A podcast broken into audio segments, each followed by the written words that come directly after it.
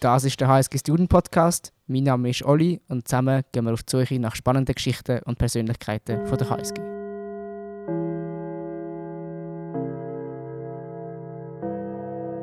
Hello, everyone. Welcome to another episode in the HSG Student Podcast. Today, I'm having the pleasure to welcome Christian Pierce here in the studio in Square. Thanks, Ollie. It's a pleasure to be here.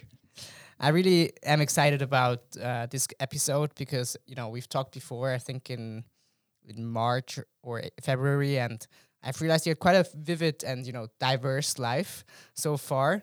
Um, but maybe I'm I let you just do yourself an introduction about you, and I thought about to make it a bit more challenging. I would ask you to choose maybe three adjectives that are related to you and your current work, current work and interests, and along these ad- adjectives, introduce yourself. Ooh, I like that. Three adjectives. Let's start off with leadership. So, I'm originally from the United States. My undergrad was in economics at the United States United States Military Academy at West Point.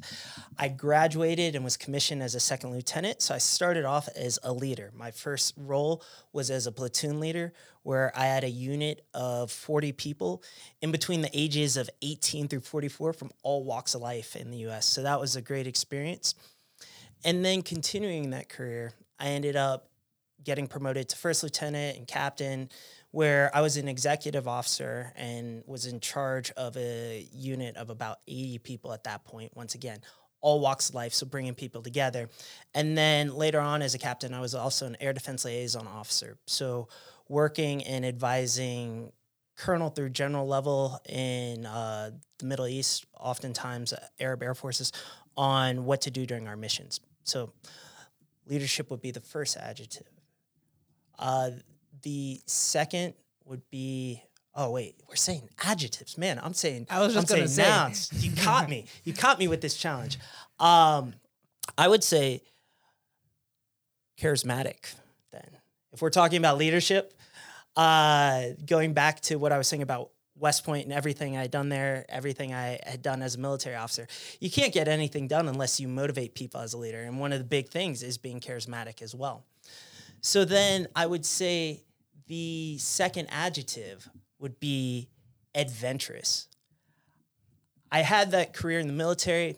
I got out, went back to New York, worked there for a bit, but then decided to take an unorthodox path for graduate school, which led me to Rio de Janeiro, Brazil. So I went to the Federal University of Rio de Janeiro, COPPEAD Graduate School of Business, shout out there, and spent three years in Brazil. Throughout that time in Brazil, I also bounced around, had a program through poverty and development through the University of Cape Town and London School of Economics, Cape Town, South Africa. Went to Bogota and Medellin, Colombia. Helped a friend start his nonprofit there. I like the way how you said Bogota. hey, gotta gotta respect the culture, right?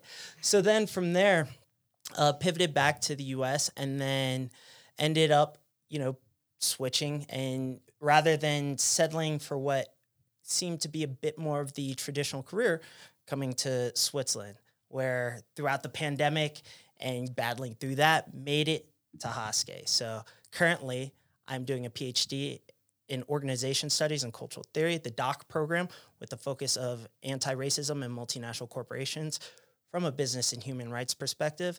Additionally, I'm working for the Competence Center for Diversity and Inclusion. And then last semester, I started as an assistant lecturer for the course Increasing Racial and Ethnic Equity and International Diversity Management. Then, so we've covered charismatic, adventurous. I would then say athletic. In my free time, you know, I'm I'm, I'm getting kind of old. I'm I'm about to be 35 this year, but I've maintained martial arts throughout my life. I've been doing jujitsu, judo, wrestling, Muay Thai boxing for the past two decades, uh, Brazilian Jiu Jitsu specifically for 19 of those years. I have a black belt from the Renzo Gracie Academy in Manhattan, so from one of the best schools in the world. And I also teach at Google Nogi classes every week in Zurich. So I maintain that piece. You know, I was at the gym earlier, try and hit the gym four to five times a week personally, but then teach as well. And so that athleticism is a huge piece of me. I would say then charismatic, adventurous, athletic would be those three adjectives. Wonderful. And how are the Googlers doing? Tell me. Uh, can it? Are they, you know, on a good level of self defense now? They're they're totally getting there. You know, they inspire me. Some of those people started not even knowing what jujitsu was, and are now doing great.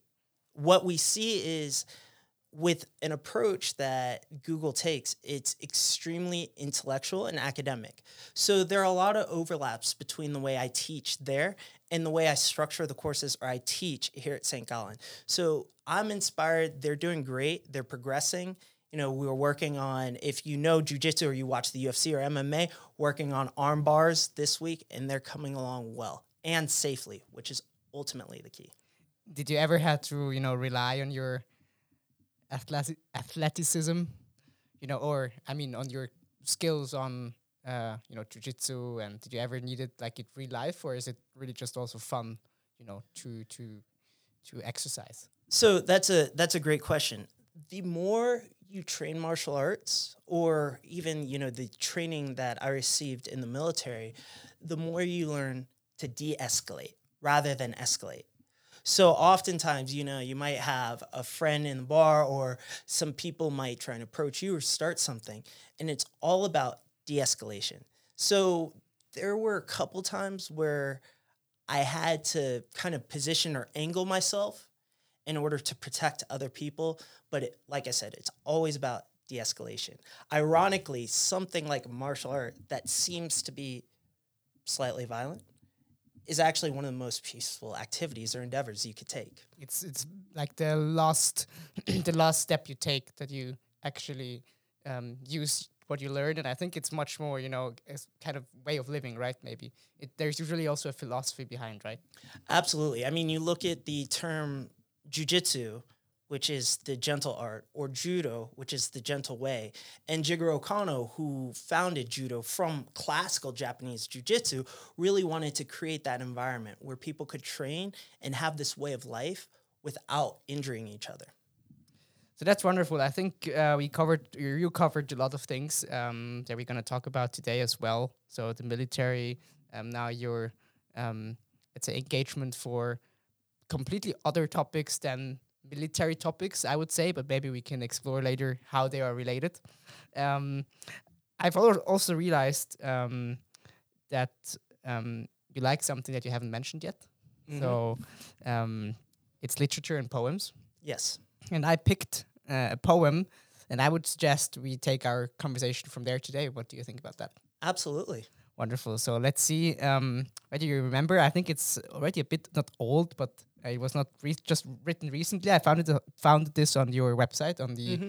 uh, Medium blog, and the poem I'm going to read it out. It's called "Not Alone," and it goes like this: At this point, I feel so low at the rock bottom. Go ahead, destroy me like Gomorrah and Sodom. Start over again with new flowers to blossom. Perhaps without me, the world will be more awesome. False.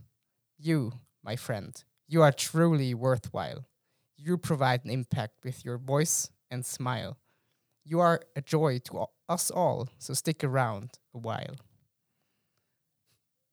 Can you give us a bit context? You know, do you remember why did you write this poem? Was it just something that flew out, or? No, so I mean, I've been you bring up you bring up a, a, great outlet and avenue that I often use, which is literature and poetry, and I've been writing for years at this point. And that poem specifically was written a little over a year ago. I remember specifically where I was actually. I was in Davos the second time skiing. You know, I had just made it down a red piste finally that week. Congratulations. That's you. an achievement. Dankeschön. Um, you know, there were two big events that really occurred that week. One was the announcement of the Ukraine war, which, you know, being a veteran and having been deployed, that really sat heavy on me. But the second thing that occurred, which really hit me, is I called a friend in the US who I've known for over two decades at this point, and we hadn't talked for a while.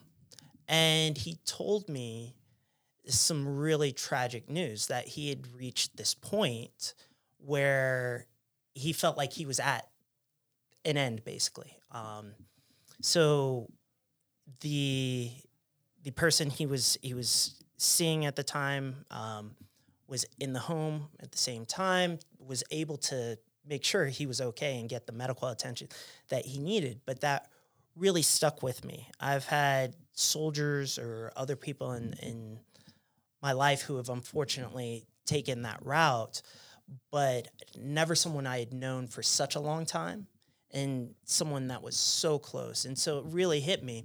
And I wrote this poem specifically for him, but I only sent it to him at the time.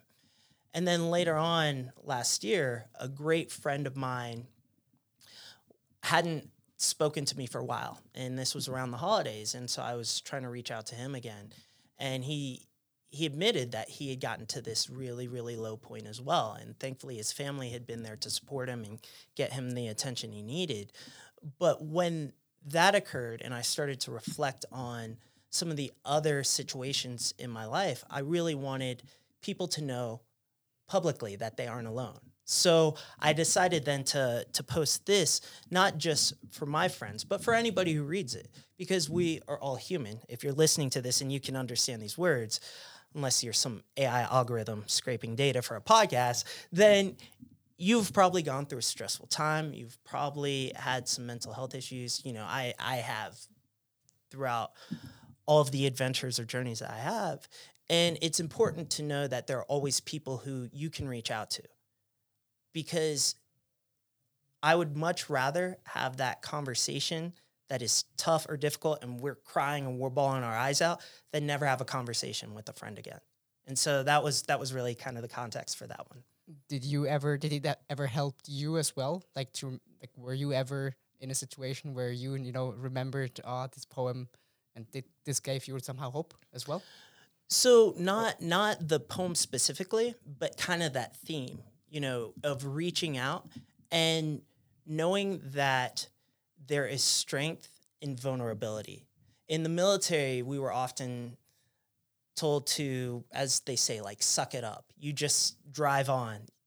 You don't worry about like your internal issues or what might be going on.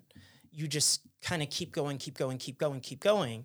And you break down over time and you don't realize how much trouble you might be in. And I've talked to a lot of other veterans that have those issues. And what I realize only really after the military is at times you have to pause, you have to reflect, you have to accept that we can't be 100% all the time. And in not being 100%, you can reach out and get the support that is going to allow you to still achieve your full potential or the potential you need on that given day. Understood. Um, that's a I think it's a wonderful story behind this poem actually, and it's Thank always you. I think uh, you know um, words are one thing, and then if you hear the story behind the words, that that changes a bit perspective as well. Because when I read the poem myself um, for the first time without knowing the background, it also has like a quite an empowering message to me, and this is maybe the transition we can take um, towards your work, your current work. Um, is that also is this also a message this empowering message is this also something you want to send um, when you do your work on let's say racial equity when you do the work justice and diversity and when you talk to the companies is this something that you're looking for out for as well Absolutely. You know, I don't phrase it as not being alone, but when we look at the themes of diversity, equity, and inclusion, inclusion is really that big piece. And that's why we like to also focus on inclusive leadership at that higher level, is because when you're focused, or an organization or an individual is focused on inclusion, it's allowing an individual to know that they're unique and their uniqueness is seen and appreciated, and they as an individual are seen and valued as well. And so that's why when I do my work, I also like to bring in the perspective from the Institute of Business Ethics, where my PhD is nested. Because when you look at human rights and the ideal for all of us, it's to live a life of dignity and respect. But the key is that reciprocation as well. So I respect you.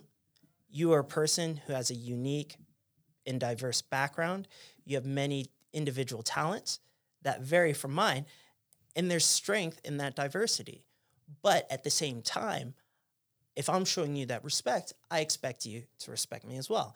And that's really where we talk about creating a community or creating what we call allies or sponsors as well for underrepresented or marginalized communities that that idea of not being alone comes in can you take us a bit on a journey you know how this perspective developed because i you know coming from the military i didn't do military but i've a lot of friends who did military and you know what many of them say is basically in the military you're just a number um, you're just you know basically a resource um, and now you as a veteran telling me, you know, inclusive leadership is really important. So I guess there was a kind of a transformation, you know, on the way. So I'd be re- really interested in hearing how did this develop? When did you realize, you know, there is maybe more than militaristic leadership? Or maybe I'm completely wrong, you know, maybe uh, I have a wrong conception as well. So, so it goes before my time in the military, but I will say this about the military, especially West Point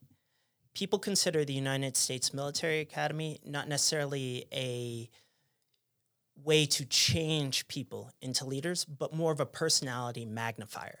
So, who you are is probably going to be refined and yet at the same time exacerbated. So, I say that because of my experience before the military, even. My father was an American football coach at the collegiate level. And you know, American football at the college level is huge. Yeah, that's a big thing. Yeah, I mean, like it's even larger than sometimes um, the NFL, right? Sometimes, depending, depending, on the games. I mean, depending on, I mean, referring to crowds. I don't think referring to wages is correct as well, but it's huge. Yeah, I mean, when you look at, it, I think the last figure I saw from the NCAA, which might have changed, so don't quote me on this, it was about seventy percent of the athletic department revenue for a university comes from American football. Oh, wow. So it's it's huge. But my father coached at many different schools, and so on average, I was moving every year and a half between the time I was born to my 18th birthday, which gave me a lot of diverse experiences growing up. So, you know, I was born in New Jersey, then lived in Pennsylvania, where it was Amish country. So getting to interact with like Amish people at a young age and see that was super cool. But then you go out. Maybe real quick explain what is Amish for all the ones who don't know. great, great point. So the Amish and man, that's a that's a good question for me to have to define right now. I would say, you know, they're very rural, traditional um, people who have kind of maintained their traditions. Uh, one of the reasons that the Amish came to the U.S. was also religious freedom, as many people, but they've kind of maintained those ways rather than go into modern culture. Like I said, don't quote me on, on that definition. That's my understanding. There's but, actually uh, a quite interesting um, documentation on from Galileo. mm. I think I mean 20 minutes. So it's not obviously not very complete, but it gives a sense of it for everyone everyone that is interested um, to see an alternative style of living. Yeah. Sorry. No, no, no, that's fine. So yeah, I mean, there I was, I was like three years old at the time. But then you bounce around and you see the Midwest in Ohio, and then I'm back in Delaware. And what another fascinating place for me was Morgantown, West Virginia, where you get to see really a rural, humble environment and then I'm going to the South where I end up going to high school in Athens, Georgia. My dad's coaching at the University of Georgia. So I'm having all these diverse experiences, mainly along the East Coast. So I still rep the East, but getting out to like California and stuff too at times. And you see that people are just people. People just want to live their lives. They want to spend time with their families. They want to have some good food. They want to have some good times and relax. And when you start seeing the commonalities that people have, you see more connection than division. So there were times where I dealt with racism or discrimination. I was made fun of because I looked different or because I was from the North. I was a Yankee. And, you know, I didn't talk with a Southern accent or drawl. And then I go back up North and people make fun of me from being down South. But you ultimately see like these underlying things. And so when I went to West Point, it was a great opportunity to really get to know a lot of wonderful people who became great leaders who are doing great things in the military and outside of the military.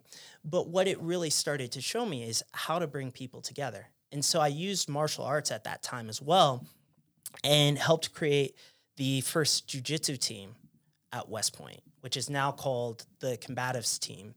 And it was great to see. Then I joined the judo team. My judo coach was a great mentor. Sensei Reno is this legendary guy at West Point. If you Google like Sensei Reno West Point, he's like 87 now. He'd still beat me up. I'm scared of the guy. But you start seeing how people are able to bring people together. And so when I became a platoon leader, like I said, you know, people between the ages of 18 through 44 from all walks of life. And when I entered the military as well, this is the time that the US military had the policy of don't ask, don't tell when it comes to members of the LGBTQ plus community. So there were people in my platoon who were of the community and they weren't able to really authentically be themselves. So what I had to do as a leader is figure out a way to make them comfortable and bring other people together to see us as a unit, to see us as a family, to see us as people and overcome the divisions that they have or the political perspectives or the ideals, the religions that they all have in order to accomplish an objective. And so that was really the foundation of my focus on inclusive leadership. And how do you do that? You know, I mean, it's it's so easy to say, right? I, that you ha- have to do that, but I guess that's there's a lot of preconditions and a, a lot of work that flows into that that it you know works and everyone feels welcome in the end, right? Maybe you could elaborate a bit on that. Absolutely, there there are two C's I would say: compassion and care, and they sound really simple, and it sounds like everybody should be able to do it, but it's actually something that you really have to work on because creating the conditions for compassion, compassion and care are what really allows other people to start to empathize with each other. So even though, you know, you and I may have vastly different experiences and I might not be able to necessarily understand what you went through, I can understand your emotions or your feelings and I can respect that and therefore I can empathize with you. So what I started to do is just create the conditions by grabbing lunches, getting coffees, on the weekends having barbecues. You know, barbecues. That was that great was American tradition. You know, having having some some great barbecues and allowing people to see me as a human. And still keeping because it's the military, keeping a professional hierarchy, but at the same time letting them see, you know, I've got parents too. My my parents came down for one of those barbecues. You know, I have my dog. Like just these personal things and opening up and being vulnerable and then allowing them the space to speak on their own experiences. You know, there were times I had to go to soldiers' houses to do wellness checks. And those were the soldiers who hadn't really talked to me. And then I see the conditions they're in. I'm like, let's let's talk. Let's figure out how to how to get you to a better place. You know, their their rent isn't able to be paid because they've got too many loans from car payments or you know they aren't really understanding how to balance their finances well let's let's bring in somebody let's talk about it there was a, a time i had to spend a night in the hospital with the soldier and he of course he's i respect this guy he, he's a guy for the rest of my life, I'll respect him. He's an awesome, awesome guy, still in the military doing great things. And he was like, Sir, you can go home. Sir, you can go home. I was like, No, I'm not leaving until everything's fine, till you're okay. And it's those extra steps that seem small in the moment, but they create long term relationships.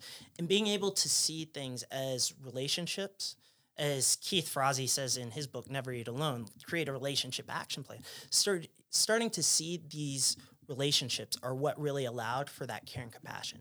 And going back to that, having that care and compassion for each and every one of my soldiers.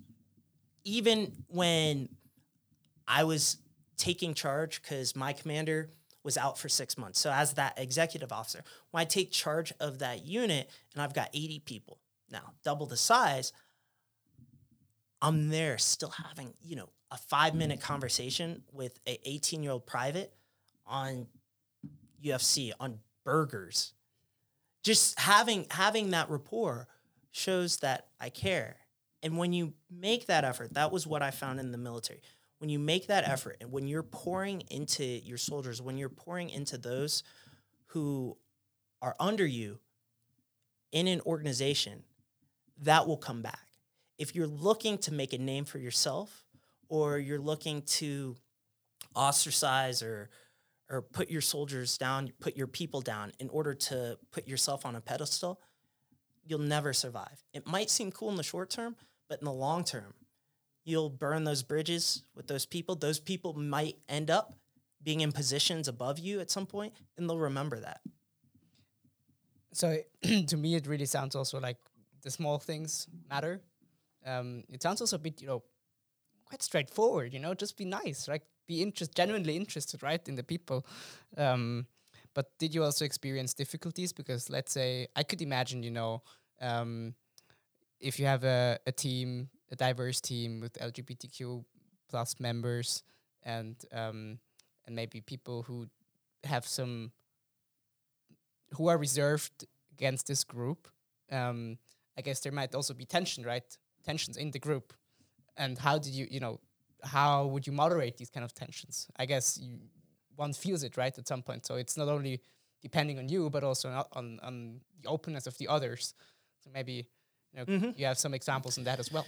Yeah, I mean, when you look at my platoon, going back to it, there were a few soldiers who are members of the LGBTQ plus community, and there were those who found out who were within the platoon and in the larger unit, which we call battery. And you start hearing and seeing the microaggressions and the gaslighting and the comments that are made. And soldiers will tell you things. You know, it's, we're on a university campus. It's like, being a professor and you have students and students will come and tell you things if there's an issue if you're willing to listen and they know there's an open door so there were a few times when soldiers came and they talked to me about their issues. And what we end up doing is two things. You have that internal talk with the aggressor and the victim. If the victim is comfortable with it, I, I encourage that, but oftentimes it may have just been with the aggressor. And sometimes you have to uh, lay down the law and, or drop the hammer, whatever you want to say, drop the anvil. And what I mean by that is turning that switch on. You know, I'm talking to you. I'm really in a great mood right now, but turning that switch on means you are going into military mode. I am Lieutenant Pierce. You are Private Smith. You're Specialist Smith. You will stand at attention. You will listen to me. And going into that, and saying that there is no room for discrimination, there is no room to tear down a fellow soldier, there's no room to tear down a fellow person. So there's there's that hard approach and then externally outside of of that there's the soft approach. Like I said, you treat a platoon like a family. And so while behind closed doors we might have that argument and that yelling, when we come together with the rest of the family, we start really talking about the positive sides of things. How respecting members of the LGBTQ plus community isn't going to cause any harm to somebody else. Actually, it's going to make the unit better because we're going to create the psychological safety for people to be themselves, for people to be authentic. And in being able to be authentic, and honest and vulnerable, we're able to build that trust. And that trust, especially in the military, that trust is key because that trust saves lives. Maybe before we delve again back into the military uh, or into more of your specific work of the military that you do, that you've done, um, let's have a look a bit on your research. Mm-hmm. I think this quite connects connects quite well to what you just described um, on this micro level, you know. And I think you're looking more on the macro level, right? R- racial equity in multinational companies. Do you have any sneak peek, you know, so far that things that popped up, um, insights that you have that you can share with us already? So the the catch is building bridges. When you look at where my work is now and where my research is going, it is looking at the DE and I realm, diversity, equity, and inclusion. There are a lot of great things there. What we often see is that most companies, though, fall into what we call the business case for diversity, that there is a financial incentive to increase diversity in the organization. So ultimately, you know, it's going to allow you to have better talent internally. It's going to allow you to attract better clientele. You're going to have more creativity. Everybody loves the whole creativity and innovation piece, which ultimately does increase the bottom line. Going from DE and I, you start looking at some of the other realms. You know, ESG is a big one now, but with my personal research, I'm not necessarily going towards the route of ESG, but looking at the bridge from DE and I to CSR, corporate social responsibility. And then from there, political CSR. You know, the incentive for corporations really to enact CSR initiatives because it's it's good politics. It allows them to operate in other regions where they might be able to fill the gap that a government isn't really able to, which then takes us to this bridge of business and human rights. Well, business and human rights reasoning basically says that multinational corporations, and this is the shout out to Florian Wettstein, my supervisor over at the Institute for Business Ethics. You know, multinational corporations can operate as basically quasi state institutions, but need to also be agents of justice. Therefore, they have the responsibility to proactively protect against things like discrimination. Well, what falls into discrimination? Racism, ethnic discrimination, these types of things. And so, therefore, multinational corporations not only have the obligation to proactively prevent racism, they also have the obligation not to be complicit in the regions that they operate or the regions where they may have influence. And then ultimately, when you start looking into that, what does it really mean when you're preventing discrimination? You're allowing people to live a life of dignity and respect. And if you're doing that, it gets to a bit more of that idealistic humanistic management as well. So when you look at where my personal research is going, that's kind of the bridge ending up at that business and human rights and a slightly humanistic management perspective. And how would you assess, you know, in Switzerland, how far are we? You know, considering what you described about how you let your platoon. Um, are Swiss companies aware, and are there you know initiatives to promote this kind of leadership, or you know what is the state of art at the moment? so, so when you when you look at where Switzerland is at, like oftentimes um, in my classes or my workshops, what I'll say is, you look at colonies like the U.S. and Brazil. Then you have the second section colonizers, such as the UK and Portugal and other countries. Then you have the beneficiaries of colonialism, like Switzerland, where there were Swiss citizens who contributed to racist or eugenic movements in countries like the US and Brazil, but you also had Swiss citizens that were individually owning plantations or enslaved people. I break it down into those three categories because when you start looking at where the US or Brazil is, or even South Africa is in these types of dialogues, not just when it comes to anti racism, but anti sexism, you know, uh, coming across and fighting anti Semitism, when it comes to fighting uh, homophobia or transphobia, when it comes to fighting discrimination, some of these countries who were colonies are further ahead when you look at Switzerland, I mean, suffrage came about in 1971.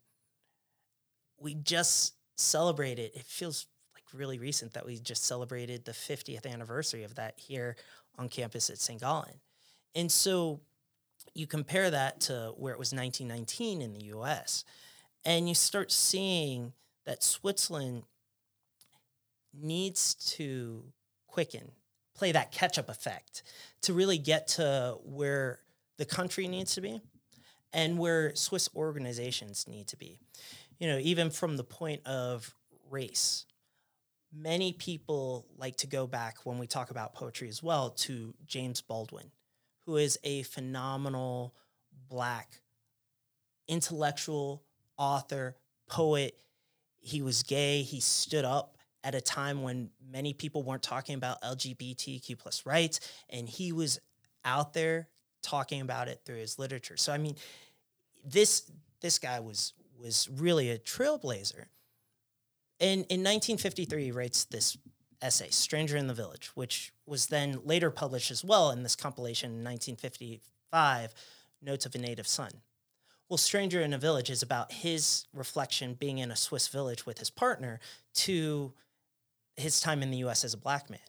Many people like to go back to Baldwin and talk about his essay, and they're like, oh, this is really incredible. You know, in the 50s, uh, you have a, a black man in Switzerland. And while what he wrote is very profound, the Swiss had interactions with black people for hundreds of years beforehand. The problem is there's this denial that has occurred oftentimes when it comes to the dialogue. And this dialogue is often stifled because of the denial. It's this really toxic cycle. But George Floyd kind of pulled the lid on that. And what happened with his murder created a push for the dialogue where companies now were facing external pressure from their American branches or counterparts as well.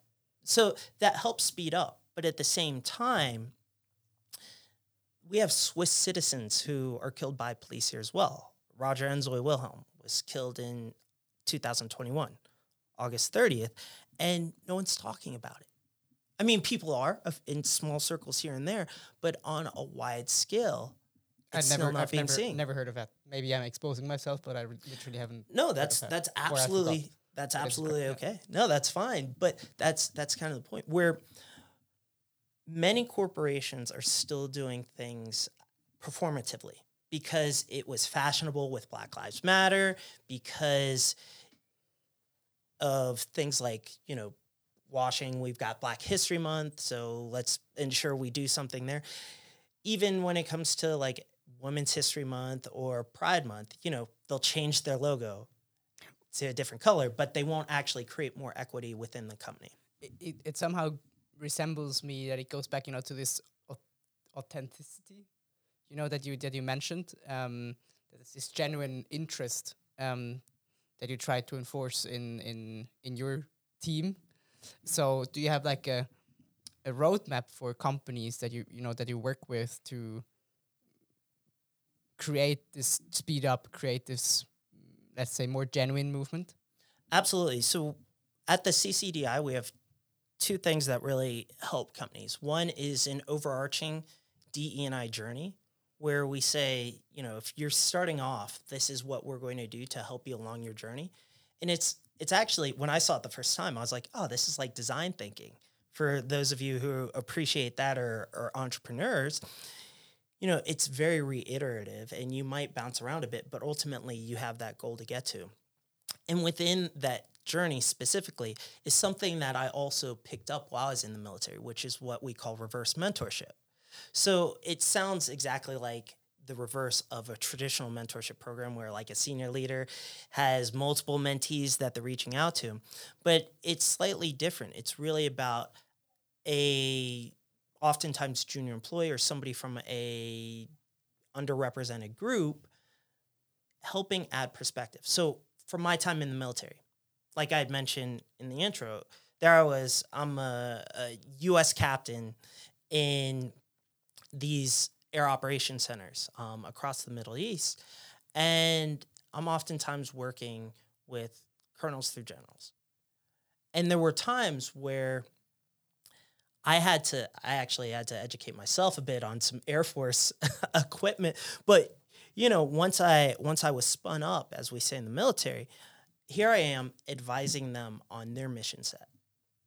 And so I'm adding this perspective, being the lone American oftentimes with them in order to make things work.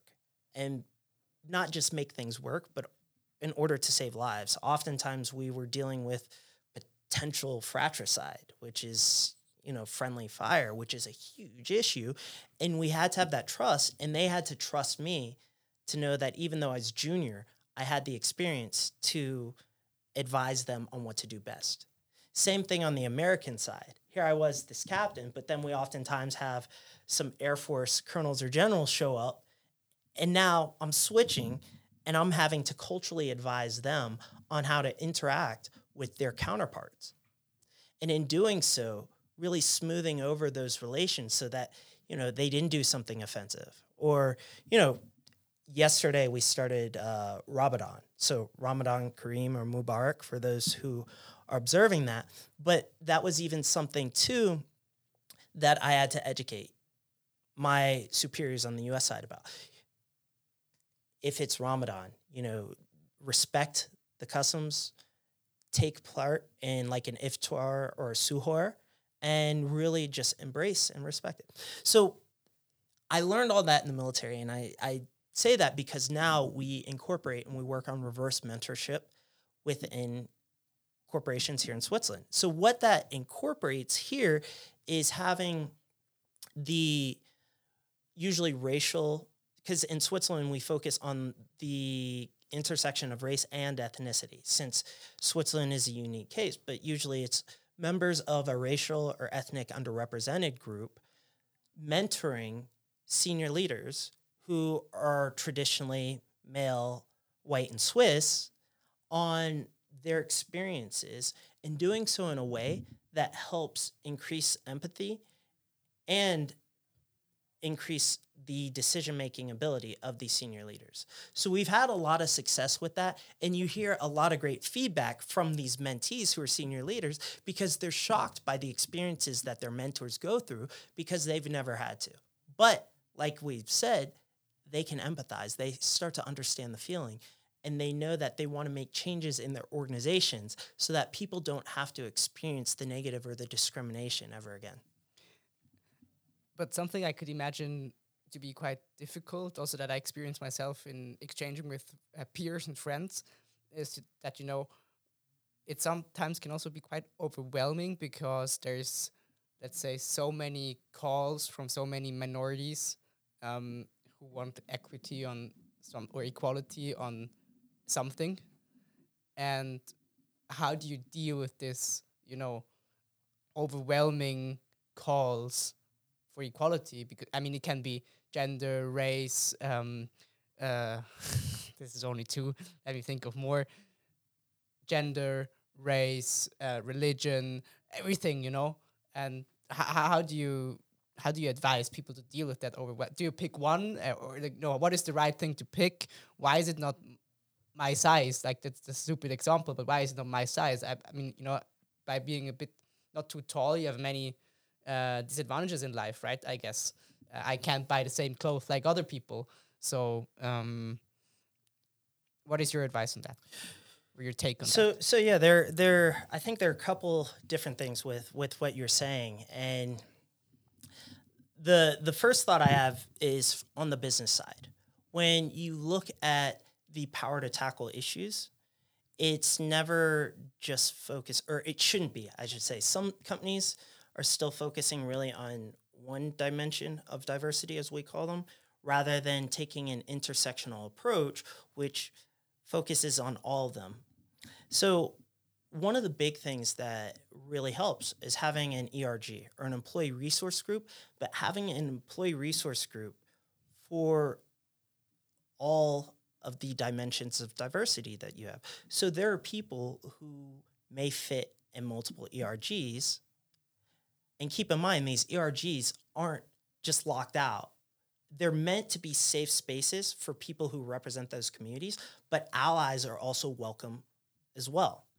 And so you start getting that contact. The ERGs can have events or initiatives so that those who aren't from those communities can be educated. Now, you don't want to over, overburden those employees who are often volunteering. So you really want to ensure that there's going to be some type of action that their efforts aren't in vain. So for corporations, for companies, I definitely am an advocate for proper ERGs to be able to focus on these multiple efforts at multiple times. Similar to the clubs that we have here at Hoske. You know, we have multiple clubs focusing on multiple issues, doing great things. We don't just have one club trying to tackle one issue at a time. We get nothing accomplished. The other thing is this idea or this theme of, of power dynamics. A lot of people who are a bit hesitant to these diversity, equity, and inclusion initiatives often worry about, well, what am I going to have to sacrifice? Or what am I giving up? Am I going to lose chances now because we're creating these initiatives that are helping get more racial and ethnic underrepresented group people into the company? So there's there's a fear that creates an aversion. And what is important, this goes back to this inclusive leadership rather than just inclusion and leadership being separate, is having the foresight and empathy as a leader to understand both sides so that you can create the buy-in for people who may be a bit timid to support these initiatives because they fear that it's going to hinder their own careers. When you start looking at the breakdown of the typical employee makeup we see, if they aren't members of these communities, these underrepresented communities, you'll have people who, like I said, are allies. And when we talk about allies, it can be someone who doesn't even realize they're an ally yet, but they're just curious about the topic and they're like, well, if I was in the same position, I would want somebody to help me. To going to that highest level, sponsorship, which is really proactively pulling people from those communities up, or not just opening the door for them, but pushing them through the door as well. And so there, there are these people who are allies. And then there are those who you just aren't able to reach, which is okay.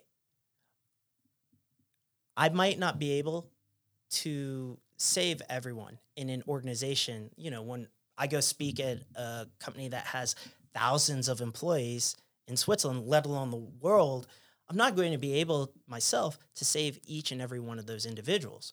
But what I can do for someone who might not consider themselves an ally or might feel that, you know, some of this is wrong is plant a seed. So hopefully at some point in the future that seed grows because other people have taken the time to care for that person and help water that seed so that they realize that all of these people are people just like them, that are humans who deserve chances that traditionally they weren't afforded and this is maybe a personal question, but um, you know, how do you remind yourself of you know this mindset? Is there do you, do you do like do you do exercises for that, or is it already like so in your you know thinking that you don't even need any reminder anymore, or is it supernatural, or what is it? So just just to clarify with that question, like, do you mean like how do I remind myself yeah, that exactly. there are people like that? Yeah, exactly. Uh, not not like that, but that you remind yourself of you know um, everyone around you. They're just people, you know. Just empathize with these people and be curious. And in the end, you know, this already makes sure a lot of things, right? This already changed a lot of things. And is there like something, some exercise you do, or you know, any deliberate steps you take to have that mindset? So there, there are a few small things. You know, even on this podcast, I, have said it. You know, if you're listening in, you're probably a human. It, it's small things like that that remind and reiterate. And if you do something enough times, it's like when I train martial arts. You do something enough times, it's intuitive. You don't have to consciously do it, but you still do it just to refine it. And so on a daily basis, I mean, I deal with like yesterday, man, side story. I get to Google, I forgot my ID to teach. And this guy would let me in the building. He's like, Do we really have jujitsu here? what? Are, are you really, you're a Googler? And he wouldn't look me up on the system. If he had looked me up on the system, he'd see it. So he didn't look me up. He, he says, You know what? I, I'm not really sure, but I'll walk you over to, to the main desk. I'll let you in and you can talk to reception. I said, Okay, thank you very much. He then, the same guy, like I, I, you know, introduced myself. I got his name. Once again, that de-escalation. I saw he had no idea who I was. He's a bit scared, a bit unsettled because he had no idea there's jujitsu at Google. So who is this guy who shows up wearing a hoodie saying there's jujitsu at Google? So I introduced myself. I talked to him a bit at the reception. Later on, after I finished teaching the course, he comes into the room and he's like, "Hey, there really is jujitsu at Google and you're teaching it." I'm like, "Yeah, of course." He goes, "Well, I signed up for next week." I was like, "Awesome! I look forward to seeing you there." And I I say that story because when you start to understand that we are all people, you start to realize that there are times where people might fear you. You might not fear them at all, but they might not have interacted with someone like you in a way that allows them to overcome their unconscious biases, to overcome their stereotypes, or to overcome the education that they've had in a system that has told them, well, this person is scary or this person is bad. And so, in reiterating that to myself, when I'm having these interactions, I think, well, this is a person. If if I was in that position, what would I do? Would I would I probably be a bit hesitant if I didn't know there's jujitsu at Google?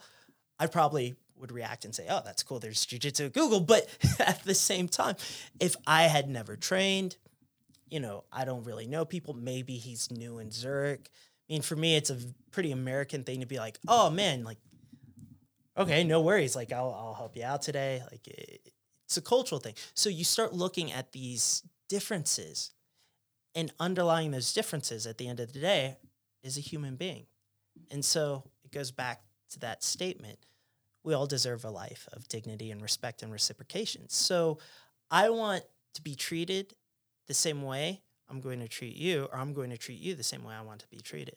And that those types of things really help kind of ground me and keep me human but sometimes you know i also feel like that you might work towards uto- an utopian state in the sense of you know that all the time you're aware of all the biases you have. You're always you know not discriminating any minority.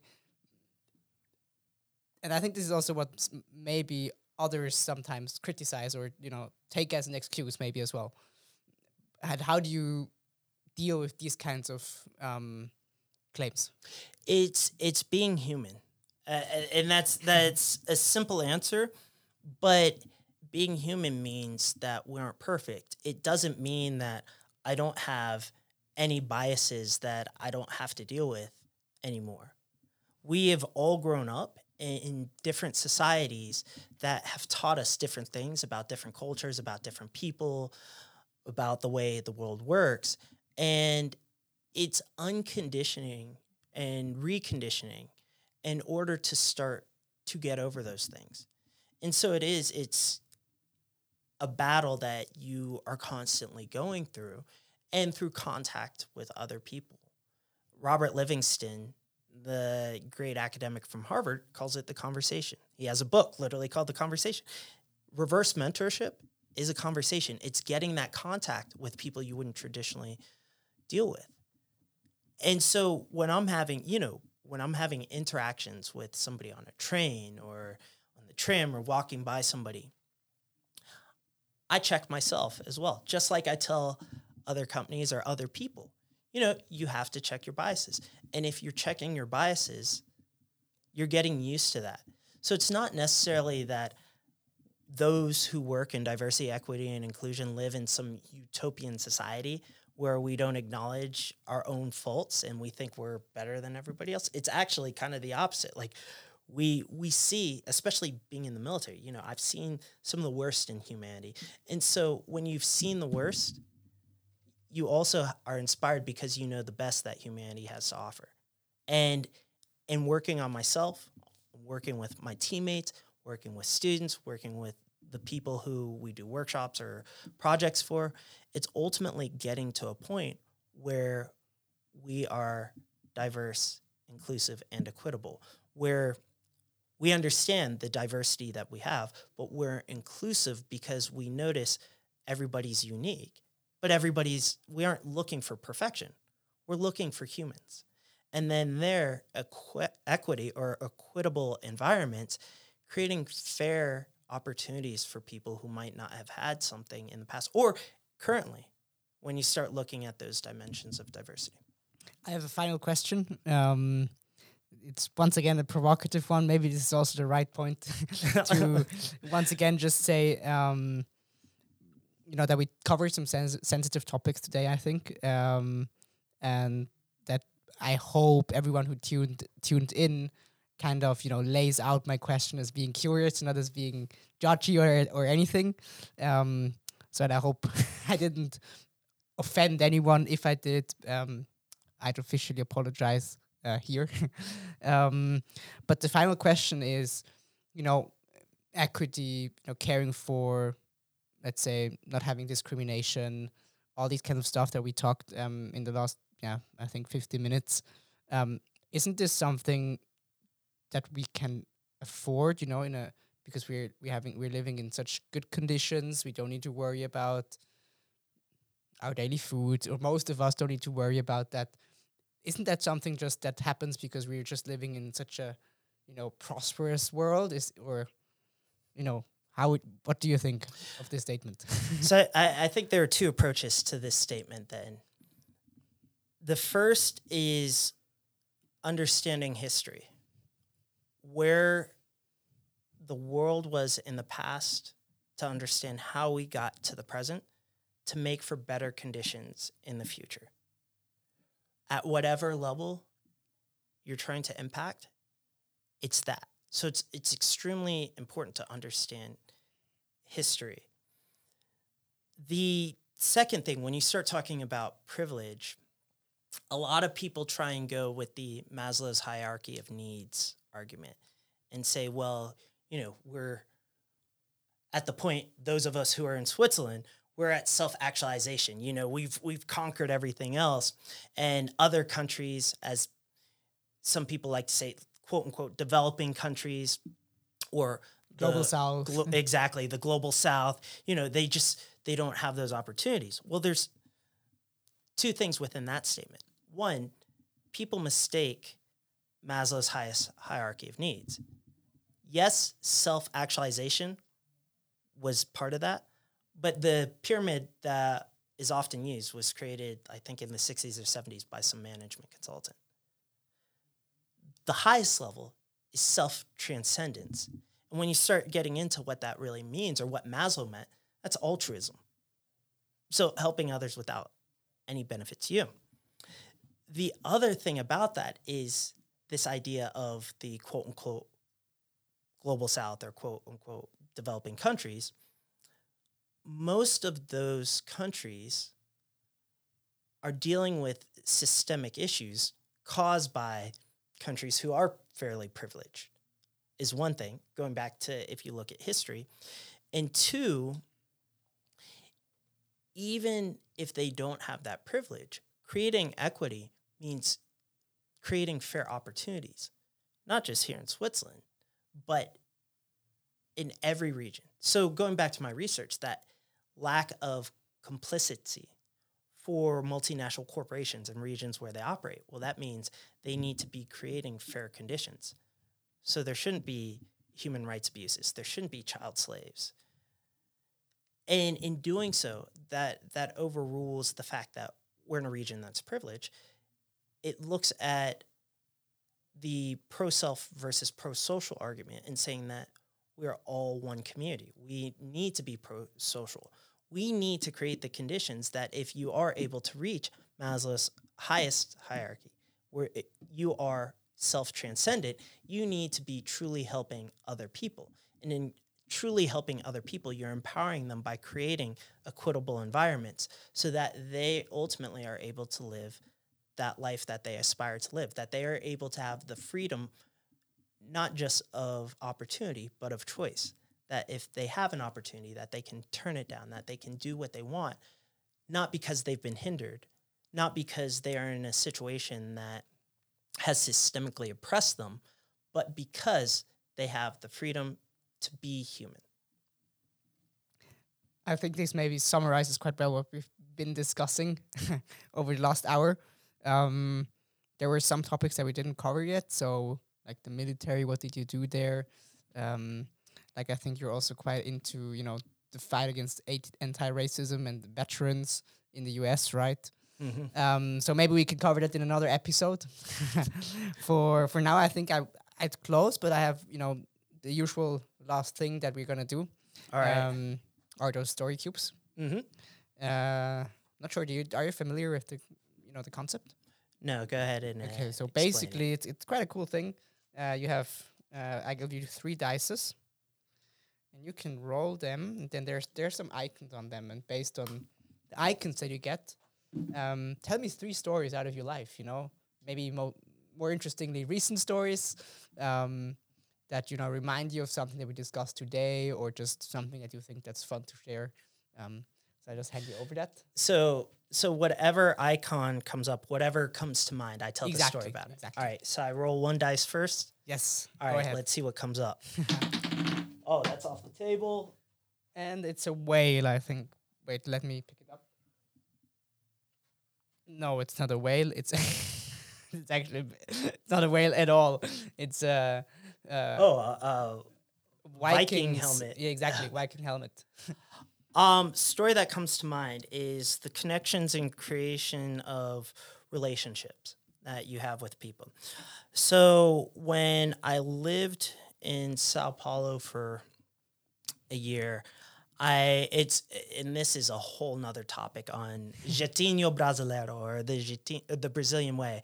Um, so it's really it's really complicated to rent an apartment if you aren't buying one. And so it's often easier just to get something on Airbnb. So I found an Airbnb uh, room in this apartment from a woman who was Forbes 30 under 30. She was CMO of the year, like a phenomenal entrepreneur and mentor for many people in uh, the entrepreneurial environment in Sao Paulo. So I'm her roommate great conversations, learned a lot, and then she decides she's going to go travel around the world. So then I go find another place to live, great place, like now have basically like my Brazilian aunt and uncle. But uh, she ends up coming back to Sao Paulo after a while, and we catch up at this bar where you're wearing Viking helmets and you have like your drinks in like the horn that the Vikings drink.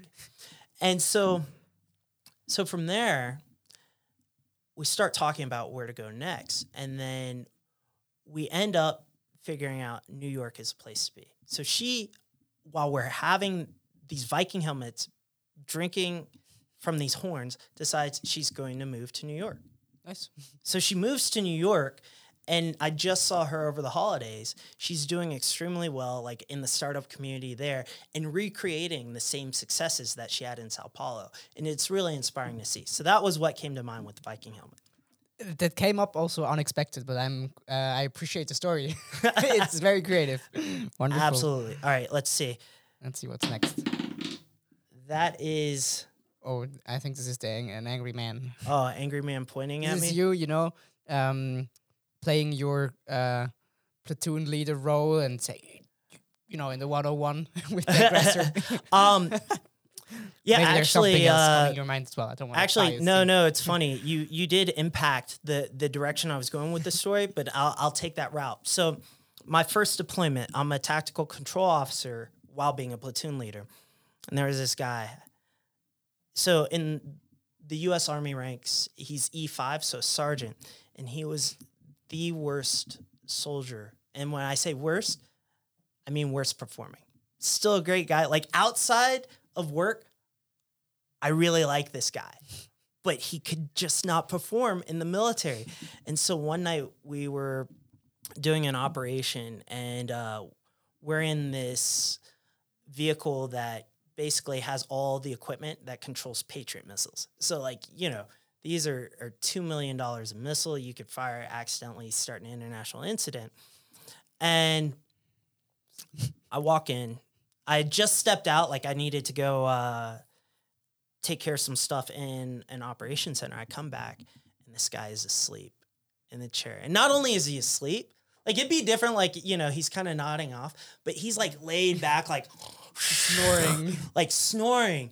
And I was like, I, I, I won't say his name, but I was like, Sergeant, get out. And they have this thing in the military called a command hand. You might not be able to see it if you're listening, but my my fingers are straight and it's like just that knife edge. And I I tell him to get out. And of course, like he's waking up. he's got that sleep face all over him and he bounces out of, of the vehicle. And I'm standing at the top of this vehicle and he's at the bottom. And it's a full moon. And I just see like his eyes. I couldn't even really see his face. Like, Sergeant, this is it. If you can't handle it, you're gone. You are gone tomorrow. I'm sending you back to the US. And like without without thinking, he started crying. And way. he started crying and I, I, I stopped and I was like I was like, look, man, you aren't going back to the US, but you really, you really gotta you gotta clean up your act. and and it, it really it, it stuck with me and it sticks with me now because it really made me think about once again escalation or anger and and is it really necessary? Can you really be an effective leader by being angry or being spiteful? And you can't at the end of the day. So yeah, I I should send him a message and see how he's doing. But um yeah, no, great guy, but funny funny night. So last Don't one. tell him that you said, you know, he's the worst soldier ever. so Last, last one. die. Oh, would we consider that a map, or are we Yes. saying a treasure map? Well, A you map. know, whatever you prefer. Um, let's let's say let's say map. So once again, military story. I am at West Point, and we have to do a land navigation course. So this is old school compass style. I'm sure like you still have to do some type of land nav in the Swiss military as well. So I'm out there, and before we had started, they they warned us that if you see any black bear, because this is in the mountains of New York, just take off your Kevlar helmet, and if it rushes you, try and smack it in the head. And we're looking Don't at tell them. me you you've so, you you had to do that. Well, I'll, I'll, I'll get into the story. so, so I'm thinking about that. Like, nah. Like one bears, like they probably won't won't be around. They'll hear us. Or if I really have to hit one, it's not gonna work. And so I'm reflecting on that. So I'm doing this land nav course, doing really well on it, and I stop and I sit down on a rock to plot out a point on the map, just like this die. And as I do so, I hear some rustling, and it's probably about right where that TV is. So for for the audience, probably about a meter and a half to two meters. And I'm thinking it's another cadet. So I turn, and it's this baby black bear, and I'm like, oh man, what what what do I do right now? I'm like, well, I don't want to sit around. Usually, a kid is not coming alone, right? exactly, exactly. So I'm like, I don't want to sit around.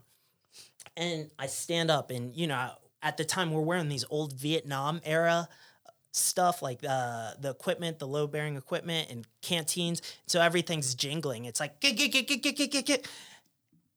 and this baby bear turns because it hears me, and we lock eyes. And what seemed like an eternity, but in reality was only five seconds, goes by. I'm like, we could fight each other and I could take off my helmet, but neither of us would make it out today. So I run, it runs, and I hear the the sound. It's like, "Meh," like going to find its mom. I run down and I find one of uh, the officers who's running the course. I'm like, "Sir, sir, sir, found a bear." He goes, "Where?" And I point up to this fire break in the woods. He goes and gets some soldiers and hops into an uh, Humvee, and he's like, "Oh, we're going to get the bear." And so they drive up, and I'm I'm not going in that Humvee. I don't want to deal with the bear anymore. And they drive up, and who meets them? The mother bear. So then it becomes this standoff between this Humvee and the mother bear, and neither of them are backing down. So I'm watching this thing, and finally the Humvee pushes the bear back, but gets to the end of the fire break. So if it had gone further, it was going to fall off and hit a tree. So they had to back down. The bear stood strong and won the day. Okay, uh, I see you. You had quite some experiences in military. Uh, it bit. reflects quite well your initial adjective, adventurous. so I think uh, that was a wonderful um, excursion to some crazy stories happened to you that you made. Um, yeah, thank you for coming, for sharing sharing all your insights on your research and your perspectives. Um, I found it quite insightful, I have to say. And maybe, yeah, who knows? We might gonna see each other again for another episode on what do you do in the U.S. military. so yeah, thank you, Christian, and thank you for all the listeners who've tuned in. Uh, I hope you enjoyed this session. Leave us some feedback, and otherwise, I wish you great rest of the week and see you soon.